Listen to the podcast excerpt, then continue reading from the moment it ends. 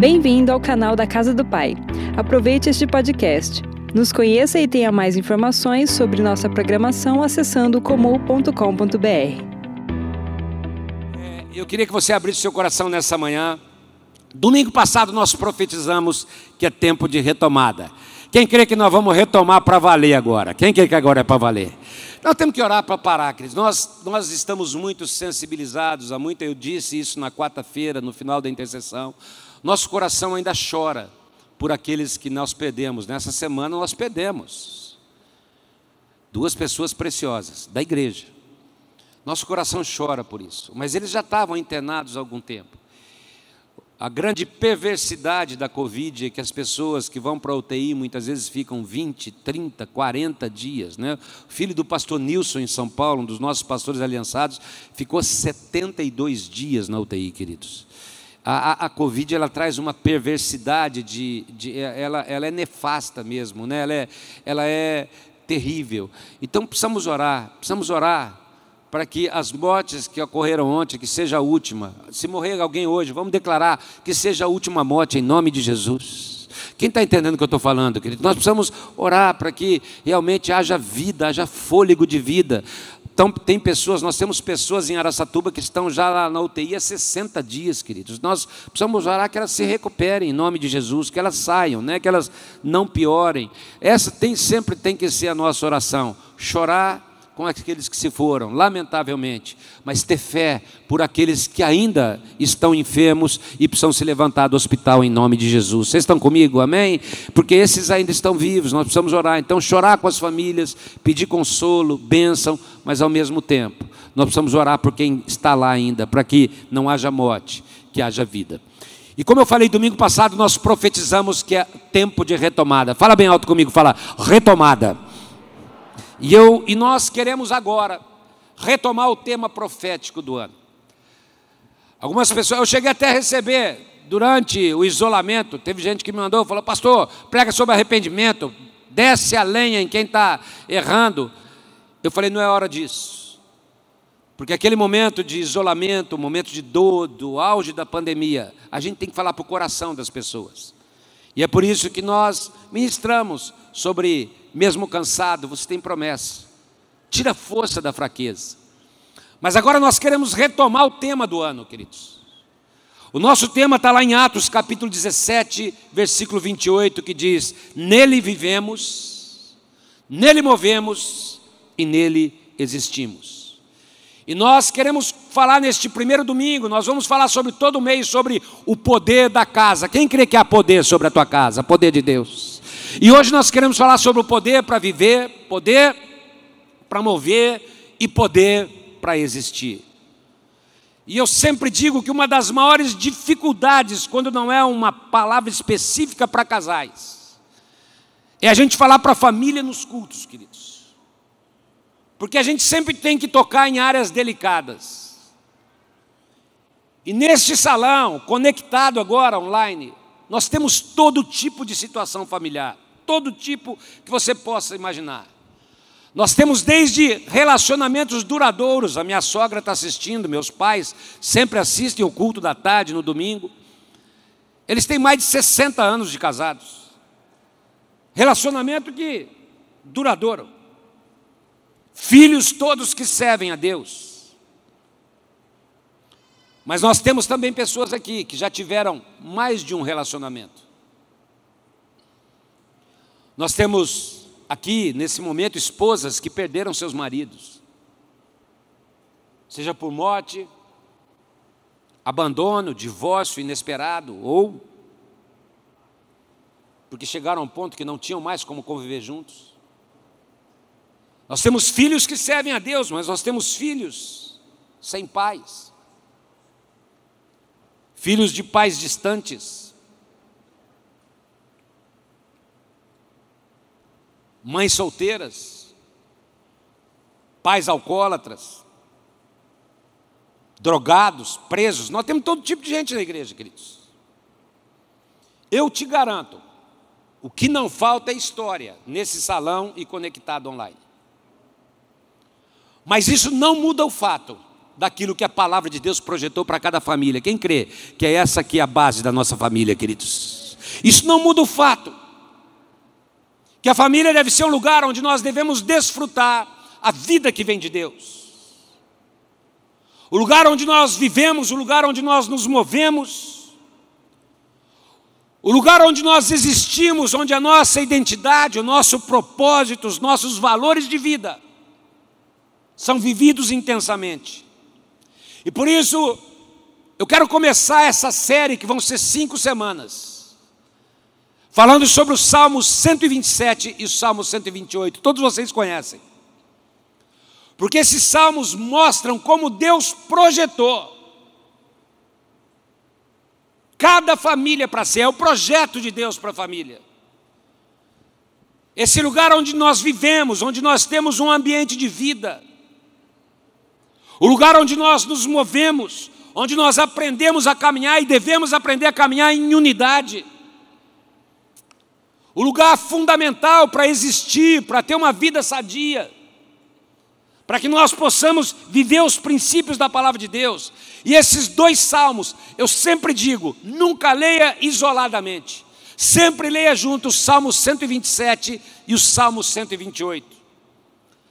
Porque é interessante, queridos que eu posso começar e pregar num casamento sobre os dois primeiros versículos do Salmo 127. Um casamento vai começar hoje, eu posso pregar. Se o Senhor não edificar a casa, mas eu posso pregar numas, numa bodas de ouro para os versículos finais do, do Salmo 128, porque ele dá toda a trajetória da família, onde ele diz: Verás os filhos dos teus filhos. Você vai ser uma pessoa abençoada. Então o Salmo 127, ele fala desde o início até o final. O Salmo 128 traz a trajetória de uma família, de um casamento. E nesses dias tão atípicos que nós estamos vivendo, queridos, onde a família tem sido atacada, não, não só pela pandemia, mas por pensamentos, por filosofias, por ideias, contrárias à nossa, à nossa visão judaico-cristã da família, queridos. Nós precisamos retomar, eu vou repetir, retomar o plano de Deus para uma família feliz. E se nós estamos em retomada, hoje é dia profético de retomada para a tua casa, em nome de Jesus. Você crê nisso? Dá um aplauso bem forte ao Senhor. Estou achando que está muito agudo minha voz, Mateus. Porque eu guardo uma coisa, queridos. Deixa eu, deixa eu dar uma brincada aqui. Quem acha que casamento é uma bênção? Dá uma glória, dá uma glória a Deus aí. Mas deixa eu te falar, ele limita-se a essa vida aqui, ó. Lá no selfie, ó, ó, você não vai estar tá casado, não. É, pode ir, porque é verdade. Porque uma vez perguntaram assim para Jesus, lá em Mateus capítulo 20, 22. Fala, Jesus, uma mulher teve sete maridos, ficou viúva, essa era viúva mesmo, hein? Sete vezes. E agora ela morreu. Quando ela for para o céu, com quem que ela vai casar? Jesus falou, com nenhum. Porque lá não tem disso. Então lá não tem rally rola, lá não tem beijinho, não tem abraço, não tem nada. É aqui. Então aproveita aqui. Porque lá no céu você vai aproveitar da presença de Deus, queridos. Você vai estar diante de Deus. Então, casamento é aqui. Ah, perdeu sete. E aí, com qual vai ficar? Jesus falou: nenhum, nenhum. Então, sabe, cuida bem de quem você tem aqui, queridos. E eu já falei, meus pais, meus sogros, meus sogros têm mais de 60 anos de casado. Para todo mundo é muito tempo. 60 anos de casado é tempo ou não é, queridos? É tempo. Eu fiz 39 anos de casado agora, né? Nesse mês de abril. Mas se você perguntar para eles, eles vão dizer: parece que foi ontem. Porque essa vida aqui passa rápido demais, queridos. Então, quais são as etapas que uma família pode passar? Olhando para o Salmo 127, Salmo 128. Eu vou ler os versículos, deixa aberto se você está com a sua Bíblia, você que está em casa.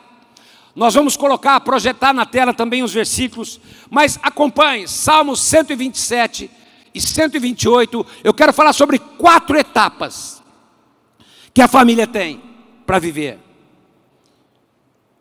nesses dois capítulos. E a primeira etapa, a primeira fase, é a fase do casamento, o início de tudo. Um casamento edificado pelo Senhor. É assim que uma família começa a, se inicia, a, a iniciar. Começa a iniciar é brabo.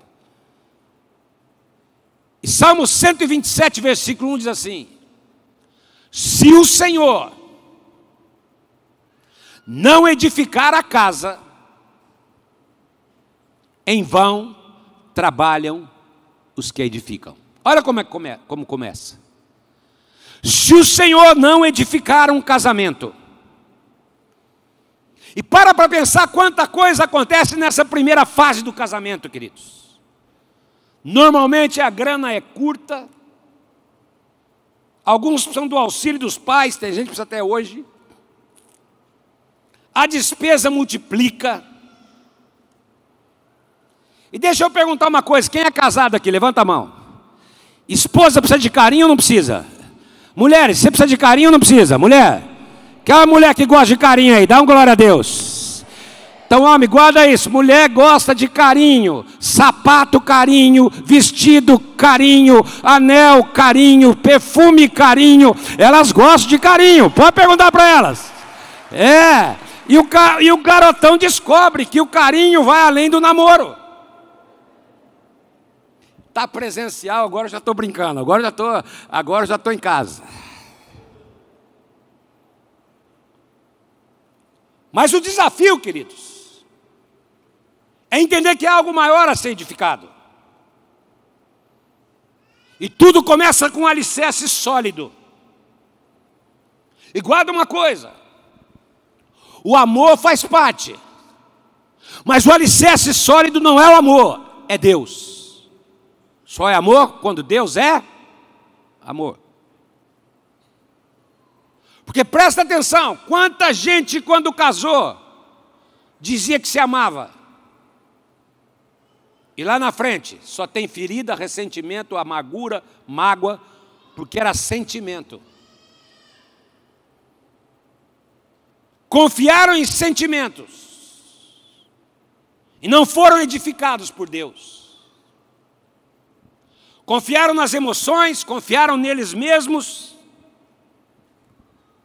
e porque construíram a família baseada num sentimento, a casa ruiu. Porque se o Senhor não edificar a casa, em vão trabalham os que edificam. Você já parou para pensar quantos casamentos ruíram nessa pandemia, queridos? Uma reportagem Coloca para. Eu, eu, eu, eu separei uma reportagem do UOL. Diz assim: efeito pandemia. Divórcios, isso foi dado em novembro, cresceram 54% no Brasil. Está lá. Por que isso?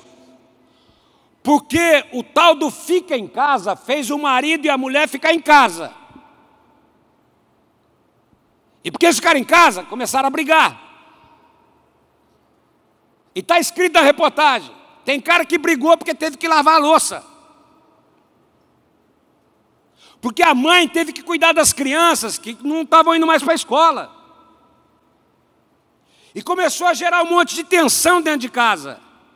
E em novembro a constatação foi 54% de divórcios a mais como efeito do fica em casa. Não é só o comércio. Casamentos ruíram por conta do fica em casa, queridos. Falta Deus. Porque a convivência, que devia ser natural e abençoadora, provocou divergências. Porque quando chega a tempestade, o que segura uma casa, ela está firmada sobre a rocha, e Deus é a rocha. É isso que não derruba uma casa, porque pode vir o vento, pode vir a chuva, pode vir o que vier, não vai cair, porque não está firmada em sentimento, está firmada sobre a rocha. Porque se o Senhor não edificar a casa, em vão trabalham os que edificam. Você já parou para pensar, queridos, a atenção que foi para casamentos nessa pandemia? Pergunta para o Alessandro e para a Larissa. Pastor Natália que marca as datas. Imagina, você tem convidados, local, cerimonial, foto, filmagem, quanta coisa.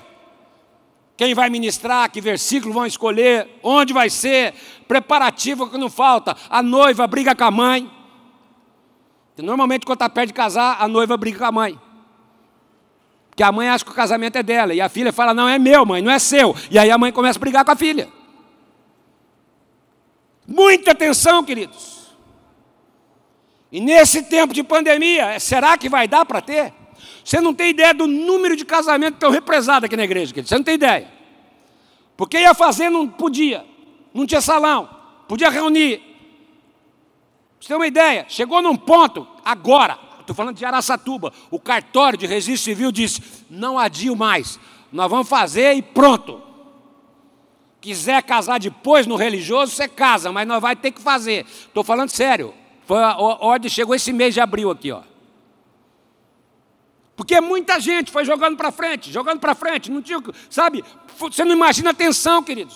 Salão, Faz, marca, desmarca, marca. Nós temos casamento na igreja que foi já marcado desmarcado três vezes, queridos. E faltava uma semana.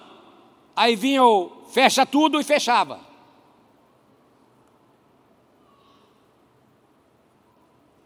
O que nós não podemos esquecer, queridos, é que se, o Senhor não edificar, o resto vai ser em vão.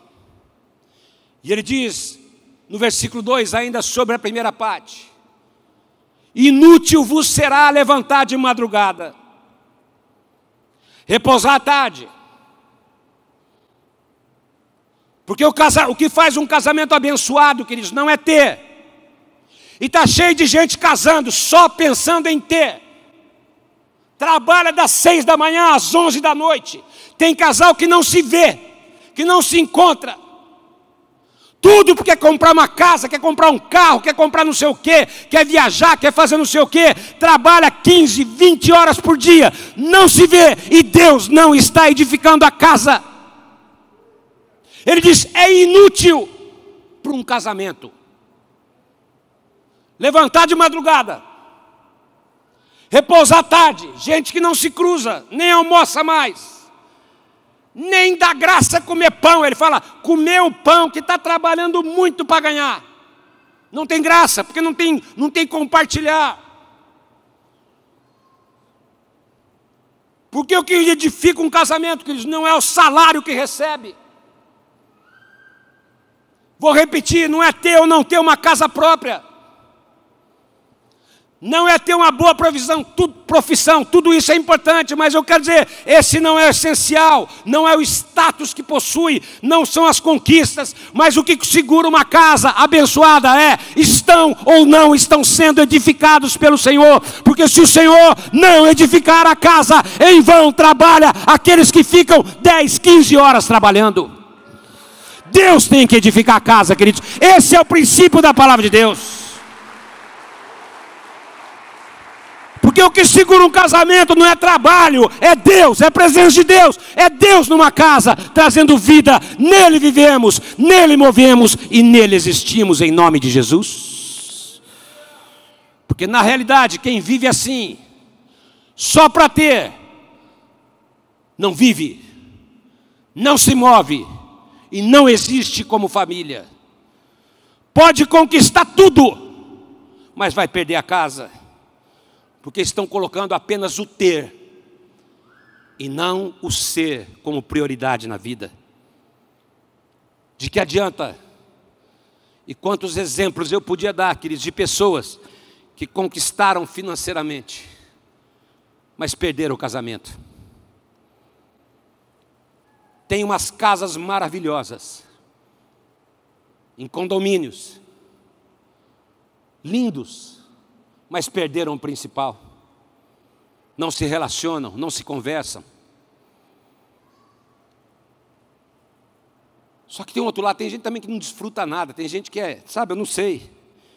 Tem gente que tem, queridos, mas é abastado. Outro dia eu ouvi de uma pessoa, tá, cheguei a conversar. O bicho é tão pão duro que ele gosta de um queijo que custa 12 reais no mercado, um pedaço, e ele não compra porque ele acha caro, ele não vai desfrutar. Já trabalhou, está com quase 80 anos, ou está com na, na, idade lá de, de, de poder desfrutar de um queijo e não desfruta. Sabe por quê? Porque é pão duro. O dia que morrer, vai chegar alguém vai gastar o que ele não gastou. E ele não vai guardar nada, não vai levar nada. Você entende? Tem gente assim ou não tem, querido? O cara é tão pão duro, é tão miserável, que na geladeira dele tem um cadeado, queridos. Porque quando nós olhamos para a Bíblia, é por isso que eu não estou falando que, que, que você ser alguém é importante. É importante, queridos. Mas guarda uma coisa: a bênção de Deus, se Deus edifica, não é fruto do teu esforço, é fruto da bênção de Deus. E quando Deus abençoa uma casa, Joel capítulo 2 diz: As eiras se encherão de trigo e transbordarão os de vinho os teus lagares, comereis abundantemente e vos fartareis e louvareis o nome do Senhor, que se ouve maravilhosamente para convosco, e o meu povo jamais será envergonhado. Deus quer abençoar tuas finanças, Deus quer abençoar tua casa, mas guarda uma coisa: Ele é a razão principal da tua família. Busquem em primeiro lugar o reino de Deus e a sua justiça, e todas as demais coisas vos serão acrescentadas. Porque senão é inútil levantar de madrugada.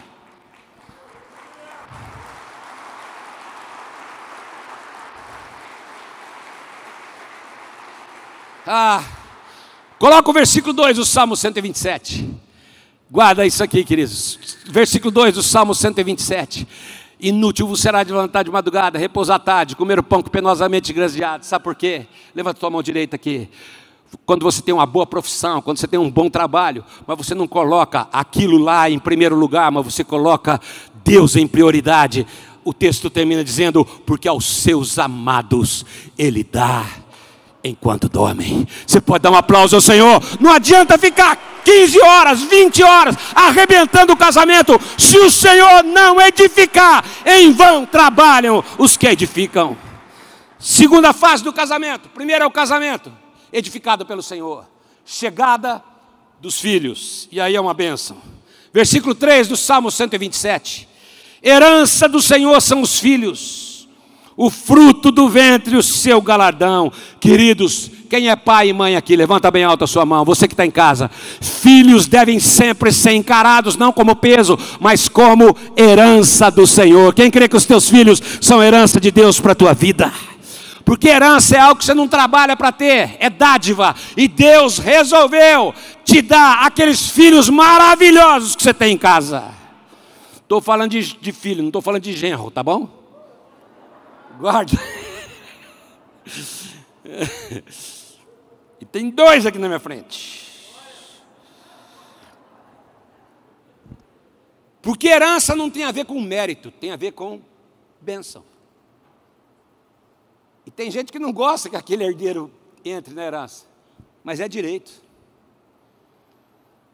Eu quero que você perceba a profundidade, queridos. Diga assim comigo: filhos são herança de Deus. Então, um casamento que tem Deus como base, não é a sociedade, não é esse pensamento maluco que está aí, queridos. Não é disso. Mas filhos que têm Deus como base. Não, casais que têm Deus como base, que edificam a casa em Deus. Vêm os filhos como herança. São herança ou não são, Natália? São ou não são herança? São bênçãos ou não são? São maravilhosos. Só que herança, queridos, não pode ser desperdiçada. Por isso você tem que cuidar dos seus filhos. Viu o filho pródigo? Pegou a herança e ó, gastou. É por isso que quando Deus nos dá filhos como herança, e Ele nos deu, nós precisamos cuidar da nossa herança. Precisamos investir na nossa herança, administrar a nossa herança. E olha que é bênção, é herança, mas exige de você é o tempo mais desafiador. E se você acha que a mulher é carinho, quando os filhos nascem, aí você descobre.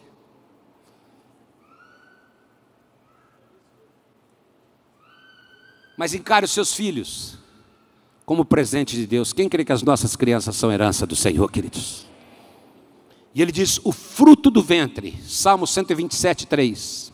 O fruto do ventre, Salmo 127, 3. O fruto do ventre, o seu galardão. Galardão, queridos, é prêmio, é coroação, é bênção. E essa devia ser a atitude de todos quando os filhos nascem. Colocar no braço e falar: Senhor, obrigado por esse galardão, por esse presente. Encarar que eles são o nosso maior tesouro, queridos. Mas será que é isso que está acontecendo na nossa sociedade? Ou tem gente preferindo mais cachorro e gato do que filhos. Eu não tenho nada contra ter pet, não, queridos. Eu acho uma gracinha. Cachorro, eu, eu amo cachorro, eu não tenho nenhum problema com cachorro. Mas quando eu. Mas está havendo uma inversão de valores, queridos. Outro dia chegaram a perguntar para um pastor: meu cachorro vai para o céu? Ele só respondeu: ele aceitou Jesus? Porque só vai para o céu quem aceitar Jesus. Mas tem gente, queridos, que faz do pet um Deus. Dorme na cama. Desculpa se eu estou te ofendendo, eu não quero te ofender porque eu amo animais. Mas está acontecendo uma inversão. Guarda uma coisa, queridos. Se tivessem cachorros abandonados aqui, ó, e botasse ali na rua dez cachorros, e eu falasse, ó, tem aqueles cachorrinhos para ser adotados era perigoso antes de terminar o culto, não ficar nenhum ali. Ia ter gente que ia levar. Mas já que eu falei do que está acontecendo com a pandemia, eu vou te mostrar outra reportagem que está acontecendo com crianças. Coloca para mim. Órfãos da pandemia. Essa reportagem foi feita quando tinham morrido no Brasil 360 mil. Já passou de 400. 360 mil mortos, queridos. Significa que nesses 360 mil, está cheio de pai e mãe que nunca mais voltarão para suas casas. Foram enterrados. E essa reportagem já calcula que tem 45 mil crianças e adolescentes que não ficam doentes como os idosos, mas estão tendo os efeitos da pandemia da mesma forma, porque estão perdendo seus pais. 45 mil quando tinha 360, queridos. Órfãos. Tem gente que é assistida. Mas tem gente que ficou sem pai e sem mãe, queridos. E se um filho natural, muitas vezes não é programado, todo filho adotado é programado, é pensado. Porque quando alguém resolve adotar é porque quer criar bem. E continua sendo herança, continua sendo bênção. O que eu estou dizendo, queridos, é que as pessoas estão preocupadas com cachorrinhos e gatinhos mas não tem os seus olhos abertos para orar pelos órfãos e pelas viúvas dessa pandemia. De entender que tem crianças nesse momento que perderam pai e mãe, queridos. Estão sofrendo. São de uma família. E a minha oração É porque na casa do Pai, nesta casa, em nome de Jesus, se levantem pais que amam a palavra de Deus. Levanta bem alto as suas mãos. Pais que vivem o princípio da palavra de Deus, que se movem tendo Deus como prioridade, que, sabe, que deixem como maior valor aos filhos naturais e adotados, porque como é lindo a gente cantar, o Pai me adotou, seu amor me comprou. Mas guarda uma coisa, queridos, chegou a hora da gente orar pelos filhos e dizer: Senhor, abençoa, eles são herança criança, e o Senhor tem um propósito para cada criança e para cada adolescente, em nome de Jesus. Versículo 4: Porque como flechas nas mãos do guerreiro, assim são os filhos da mocidade. Feliz o homem que enche deles a sua aljava, não será envergonhado quando pleitear com os inimigos a sua porta. E aqui o salmista está comparando os nossos filhos a uma flecha, onde o pai é o guerreiro, é o lutador, é o batalhador. E naquela época, queridos, os flecheiros eram parte vital. Você lembra? Podia ter um afastamento, eles jogavam flecha, passavam por cima das muralhas, ah, eh, botavam fogo nas, nas flechas e jogavam por cima para tirar o inimigo. Flecha era fundamental. Então as pessoas entendiam: há um projeto, há um projeto fundamental na vida dos filhos. Mas se o filho é a flecha, quem dá a direção para a flecha? Quem trabalha a flecha? Quem molda a flecha? Por isso entenda, pais que estão aqui e pais que estão conectados, o destino dos filhos passa pela mão dos pais. É por isso que uma família em Deus, que vive, se move e existe de acordo com a palavra de Deus, os filhos devem ser impulsionados a se mover em direção ao alvo que Deus tem para a vida deles, como flechas que vão atingir o alvo. Porque o salmista diz que quem age assim, coloca de novo o versículo para mim, por favor. O salmista diz que, como flechas nas mãos do guerreiro, quem age assim, olha bem, quando o inimigo vier e ele vem, quando o inimigo chegar e ele vai chegar, quando ele bater a tua porta e falar, eu vou roubar o teu filho, ele não vai roubar, porque quando o inimigo vier pleitear a sua porta, eles, como flecha, vão acertar o peito do inimigo e você vai dizer, diabo, nos meus filhos não, esses serão flechas que vão acertar o alvo em nome de Jesus. Pode vir o inimigo que vier, você vai ser vitorioso. E hoje é dia de retomada em nome de Jesus.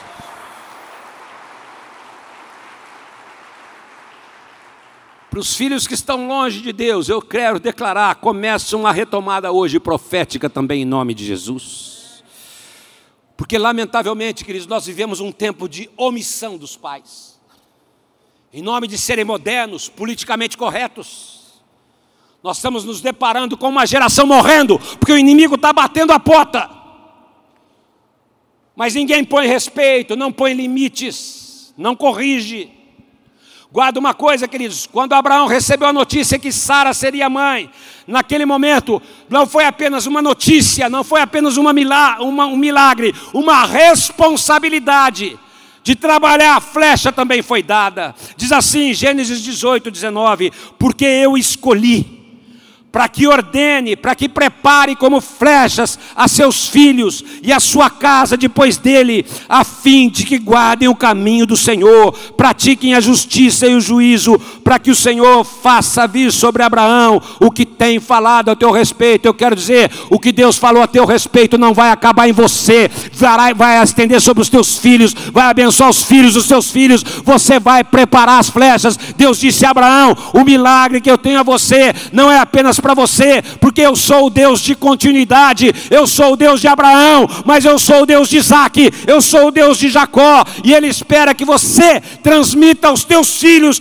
que a tua fé não morra com você, mas que a tua família continue servindo a Deus, mesmo quando você passar, queridos. E que eles alcancem mais do que nós alcancemos, nos alcançamos. Coloca a mão no teu coração, diga: a obra não pode parar em mim.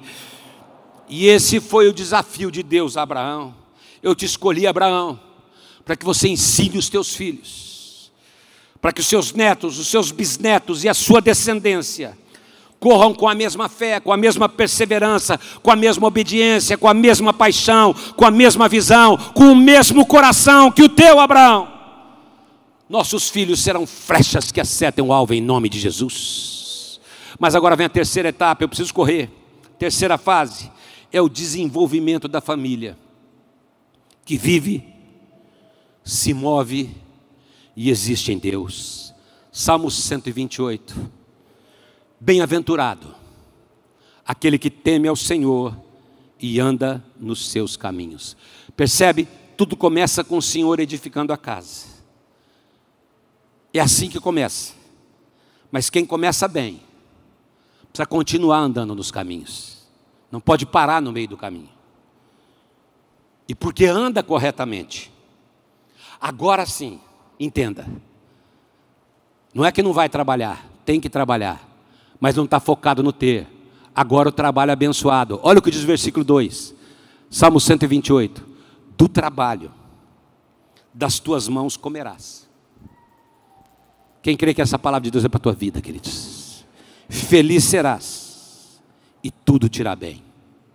Versículo 3: Tua esposa no interior da tua casa será como a videira frutífera, teus filhos como rebentos da oliveira à roda da tua mesa. Eis como será abençoado o homem que teme ao Senhor. Nesse tempo tão difícil, queridos, tão diferente. Mais uma vez, levanta as tuas mãos, eu quero profetizar agora. Deus vai abençoar a tua família. Eu vou repetir: Deus está aqui para abençoar a tua família nessa noite. Lembra, Isaías 61 foi escrito num momento muito difícil, queridos. A situação era caótica na cidade e no país. É o que nós estamos vivendo no Brasil hoje, queridos. Os portões da cidade, da nação estavam queimados, as muralhas no chão, o quadro era de ruínas e de cinzas. O povo estava mal. A nação, naquele momento, estava vivendo o que o Brasil está vivendo hoje, queridos. Uma miséria espiritual, moral e econômica. Havia muita gente sendo explorada. A justiça não se manifestava, só havia injustiça. Havia roubo, havia maldade, e o problema na nação era generalizado, queridos. O roubo e a corrupção eram comuns. Imagina. Processos que passaram em mãos de muitos juízes. Eram, a justiça não se fazia, queridos. Havia muita exploração. O adultério, as brigas, as mentiras, os jeitinhos, os enganos eram a tônica na nação. E o que é pior, as pessoas iam reproduzindo aquilo que elas sofriam. O pensamento era: se aquele é corrupto e se dá bem, por que, que eu não vou ser corrupto também? Se aquele mente, engana e prospera no seu trabalho, por que, que eu vou ser correto? Vou mentir. Não tenho que ser honesto. Esse era o pensamento da nação, queridos. Uma sociedade se decompondo, se deteriorando, se acabando. Porque quando as pessoas semeiam maldades, queridos, o que, que elas vão colher? Isaías diz que elas colhiam exploração, miséria, corações feridos, corações amargurados, tristeza, desânimo, espírito angustiado, cinzas na cabeça, está tudo escrito em Isaías, pranto, desesperança, essa era a situação do povo, queridos. Semeavam maldade, colhiam tristeza, semeavam corrupção, colhiam pessoas exploradas, semeavam injustiça, colhiam revolta, semeavam mentiras, colhiam corações destruídos. Esse era o retrato daquele povo, daquele, daquela nação, queridos. Até que, até que, até que Deus levantou alguém naquele povo. Deus levantou um homem que no ano mais difícil, um ano de morte, um ano de tristeza, se fosse o nosso, nos nossos dias, seria um ano de pandemia, e eu creio que Deus está levantando famílias abençoadas aqui que vão retomar algo em Deus. E ele diz em Isaías capítulo 6, versículo 1: No ano mais difícil, no ano da morte, eu vi o Senhor assentado num alto e sublime trono, igreja, casa do Pai. Chegou a hora de levantar os olhos do trono, e nesse ano da morte, você verá o Senhor se levantando sobre a sua vida e sobre a sua casa, em nome de Jesus. Esse homem que viu a glória de Deus, que decidiu dizer: Senhor, eis-me aqui. Ele decidiu andar no, nos caminhos de Deus. Você pode levantar sua mão direita no meio de uma sociedade perdida e corrompida. Ele de repente diz lá em Isaías capítulo 61, versículo 1: O Espírito do Senhor está sobre mim, pelo que o Senhor me ungiu para levar boas notícias, para mudar a situação do povo, para tocar nas necessidades do povo, para tocar nas necessidades da nação, para levantar uma família profética que vai ser profética nessa hora, ungida, cheia do Espírito Santo, que olha para o trono de Deus, que adora o Senhor, que busca a face do Senhor, que teme ao Senhor, anda nos seus caminhos, bem-aventurado o homem que teme ao Senhor e anda nos seus caminhos, porque ele será uma árvore frutífera, será abençoado. Famílias que se levantam para quebrar o ciclo da maldade, da corrupção, da miséria, da injustiça, da tristeza, pessoas famílias que dizem: O Senhor me, ungi, me levantou e me ungiu para levar boas notícias aos pobres, aos que estão de coração quebrantado, para anunciar libertação aos cativos, para trazer libertação aos oprimidos e para dizer: 2021 é o ano aceitável do Senhor, é o ano da bênção de Deus para consolar aqueles que choram, para dar coroa em vez de cinzas, óleo de alegria em vez de pranto, veste de louvor em vez de espírito angustiado. Essas são as famílias que Deus vai levantar nesses dias em nome de Jesus. Guarda uma coisa, queridos. Isaías foi elevado à sala do trono para mudar os rumos de uma sociedade.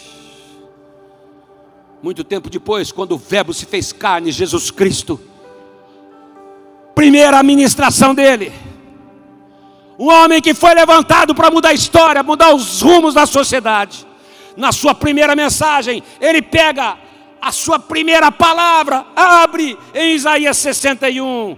Isaías, Lucas capítulo 4, versículo 17. Eu vou ler rapidamente assim. Então lhe deram um livro do profeta Isaías e abrindo o livro, achou onde estava escrito: O Espírito do Senhor está sobre mim, pelo que me ungiu para evangelizar os pobres, enviou-me para proclamar libertação aos cativos, restauração das vistas aos cegos, para pôr em liberdade os oprimidos e apregoar o ano aceitável do Senhor. Jesus se levantou na unção do Espírito Santo para trazer libertação, para trazer salvação, para quebrar o ciclo de morte, de destruição. E Jesus está levantando o corpo de Cristo. Jesus está levantando o seu corpo nesses dias para dizer: O Espírito do Senhor está sobre mim e Ele nos ungiu para quebrar essa maldição que está aí fora, em nome de Jesus.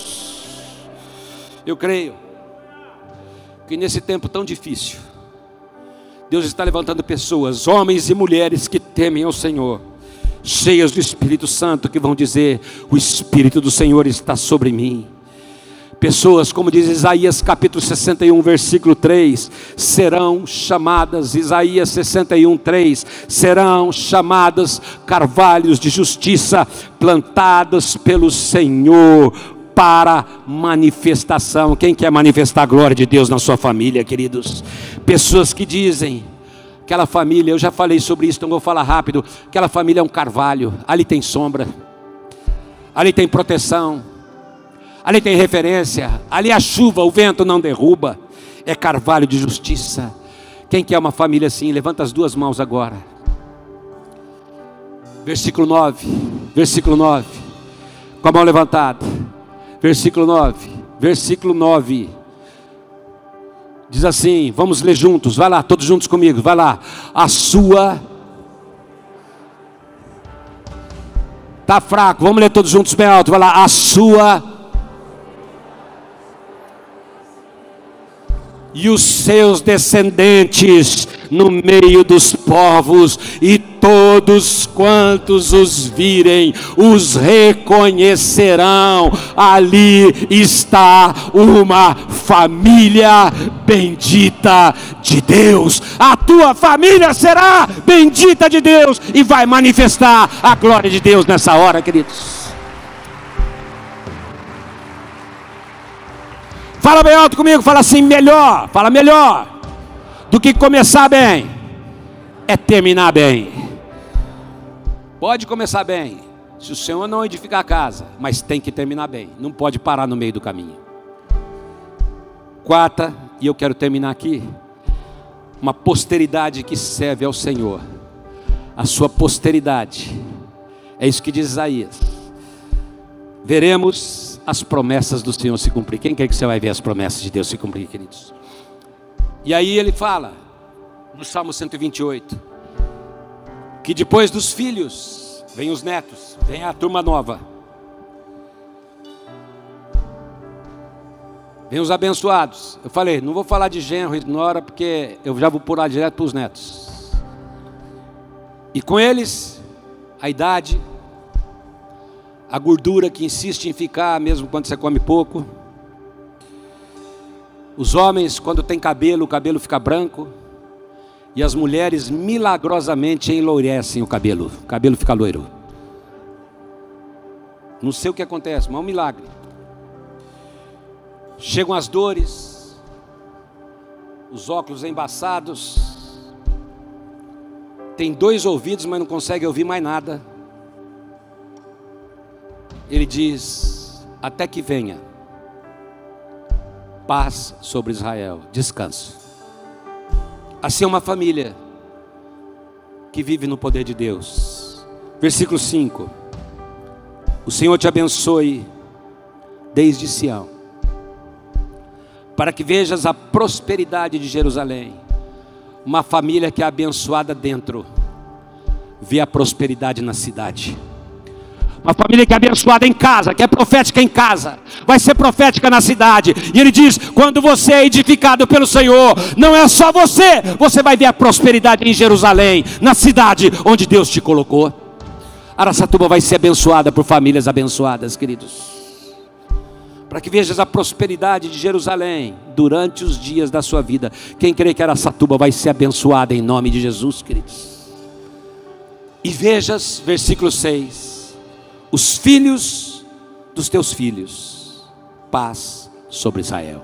Eu preciso concluir, queridos.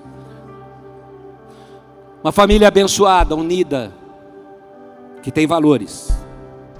É uma família que reverbera a bênção para a cidade. É uma família profética onde ela vive. E agora eu quero que você fique atento, você que está em casa. E você que está aqui. Porque Deus quer abençoar Araçatuba, através da tua família. Quem crê nisso? Que Deus quer abençoar, queridos. E eu quero concluir falando de um projeto que eu quero lançar hoje para o mês de maio. Quem quer ser uma casa profética? Levanta a mão bem alta aí. Eu não ouvi. Quem quer ser uma casa profética? Se você está em casa, está conectado agora, só escreva assim: Eu quero. Vai lá, escreva: Eu quero ser uma casa profética. Eu quero que agora você acompanhe comigo Salmo 128, versículo 3. A tua esposa, no interior da tua casa, será como a videira frutífera, os teus filhos como rebentos da oliveira ao redor da mesa.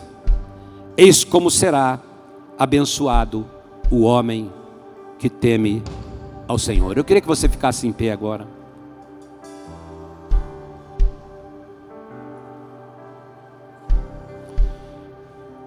Mulheres, levanta sua mão agora. Levanta sua mão, todas as mulheres que estão aqui. Por favor, levanta bem alto sua mão. Eu quero dizer uma coisa. Você que está aqui, é casado e tem filhos. Você é a peça fundamental, como elo de ligação da tua casa. É por isso que ele diz: a tua esposa como videira frutífera. Queridos, guarda que está com a mão levantada, minha irmã. Vocês são uma benção. Domingo que vem é dia das mães. Eu quero dizer, mulheres, vocês são uma benção. Porque família é assim, pode prestar atenção. Morre o pai, a mãe agrega os filhos, os filhos tudo agregam na mãe. Mas morre a mãe, parece que os filhos vazam do pai. Ó. Pode ver, a maioria dos casos acontece isso. Mãe agrega. Mãe agrega. Mãe, é natural da mãe agregar a família. E ele diz: tua esposa será como videira frutífera. E eu quero declarar para você, mulher: você será uma bênção dentro da tua casa, em nome de Jesus. Você é fundamental como esse elo de ligação entre os filhos, o marido, entre tudo aquilo que acontece. O pai é o sacerdote, mas a mulher tem um papel fundamental. Deus deu essa capacidade a você, mulher, de ser agregadora. Mas o texto fala de algo maior. Deixa lá o versículo para mim, por favor. Salmo 128, 3. Deixa lá o versículo. Ele diz assim: Olha, a sua esposa no interior de sua casa será como videira frutífera. Os seus filhos, fala comigo, rebentos da oliveira ao redor da mesa. Se quem está do teu lado é da tua família, olha para ela e, e se está com você, você pode dar a mão. Então chacoalha aí e fala assim: é ao redor da mesa. Fala para quem está ao teu lado. Agora, faz assim com a tua mão. Deixa eu fazer uma pergunta. Tem mesa na tua casa? A tua família fica ao redor da mesa. Que diz tem algo antes de eu casar e no dia que eu casei, que a Denise nunca abriu mão, foi de fazer as refeições à mesa.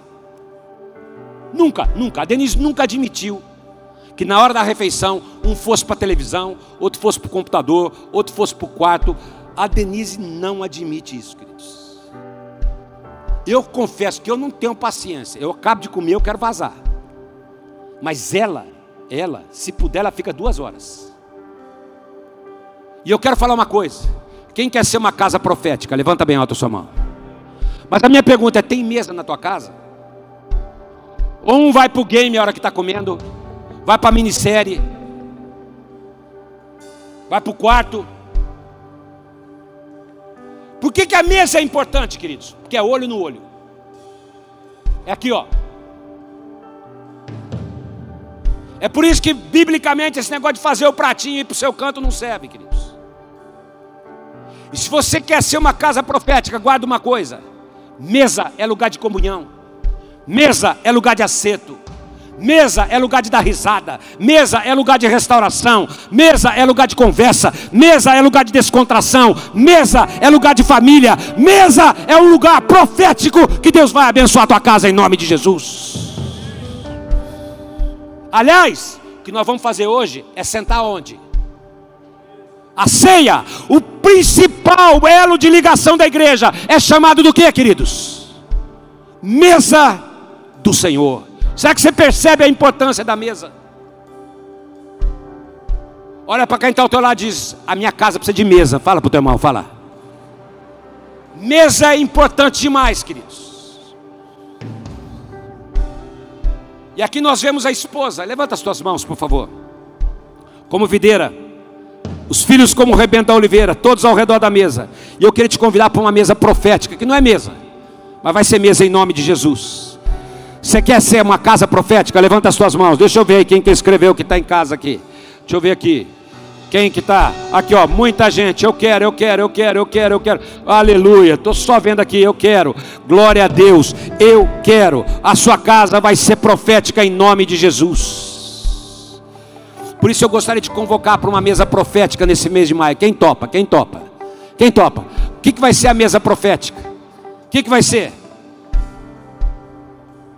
Você vai fazer um culto semanal na tua casa, um dia. Nós vamos chamar de mesa profética. O que, que você vai fazer? Olha lá, ó. Você vai começar. Quem topa fazer? Quem topa? Pode ser segunda, terça, quarta, quinta, só não pode ser na hora da célula. Já que a célula está online, nós não estamos juntos. A tua casa vai estar tá junto. Quem topa? Diga amém. Quem topa? Diga amém. Então amanhã, agora à, tarde, hoje à tarde, hora que acabar o segundo culto, nós já vamos dar o texto da semana. E o que, que você vai fazer? Abertura com oração. Faz todo mundo falar. Como é que foi o seu dia? Como é que está a semana? As crianças estão voltando para a escola, queridos. Sexta-feira, a Denise botou, por isso que eu falo que a mãe é agregadora. Ela botou todos os netos, só faltou a Sarinha, que não fala aí não. É todo mundo quis dormir em casa. Ela botou na nossa cama, sentou todo mundo e foram estudar uma passagem de Coríntios. O Miguel falava do jeito dele, pulava, rodava, jogava travesseiro enquanto estava falando. O Eliseu do jeito dele. E a Raquel, toda compenetrada, fazendo a interpretação de cada versículo. Cada um orou, abençoamos cada um. E a Raquel falou: Sabe, vovô, que eu mais estou gostando na minha casa é que meu pai e minha mãe estão fazendo culto com a gente toda semana e nós temos que preparar a palavra. Então eu vou para o caderno, eu escrevo a palavra, o Eliseu também, a gente escreve a palavra, eles brigam para ver quem vai pregar no dia. Casa profética. Se o Senhor não edificar a casa, em vão trabalho que eles edificam. Quem topa fazer uma reunião por semana na tua família, nós vamos dar o texto. Tu perguntando, não mente não, porque a tua esposa vai cobrar. Porque marido é assim, fala assim: Ó, eu ia fazer, mas já que você está me cobrando, agora eu não faço mais. Mentiroso, você não ia fazer coisa nenhuma. Você não ia fazer não. Marido é desse jeito. Ah, eu ia fazer, mas agora que você está cobrando, eu não vou fazer não. É história. Isso é, vou falar para você, esposa, é história. Ele não ia fazer não. Então antes dela cobrar, começa a fazer marca um horário e fala assim: ó, segunda-feira, sete da noite, oito da noite, nós vamos sentar todo mundo, nós vamos fazer a mesa profética de casa, e nós vamos fazer um culto, oração, falar como foi, coloca uma música, adora o Senhor, Faça uma leitura e uma reflexão e encerra com uma oração em família. Precisa de muito tempo? Não. Precisa de Deus naquele momento e Deus vai mudar a tua casa em nome de Jesus. Quem quer ser uma casa profética, se o Senhor não edificar a casa, em vão, trabalho que edificam. Quem crê que chegou a hora de retomar uma posição profética para tua casa? Dá um glória a Deus bem alto aí, queridos. Quem está nessa, diga amém. Quem está nessa aí, diga amém. Ah, mas meus filhos não querem. Fala, filho, eles são adolescentes, são jovens, não querem. Fala, vamos sentar só um momento. Eu queria ler um versículo com vocês e a gente orar junto. Tenta, queridos. Tenta. Tenta. Você vai ver.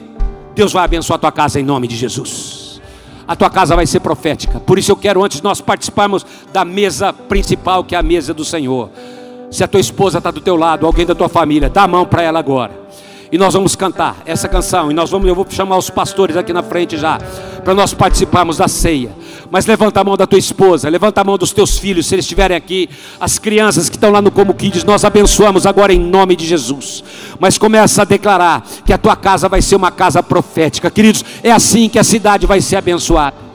Se você fizer o que você sempre fez, não vai mudar nada. Mas se você chamar o Senhor para edificar, a coisa vai mudar tudo dentro de casa.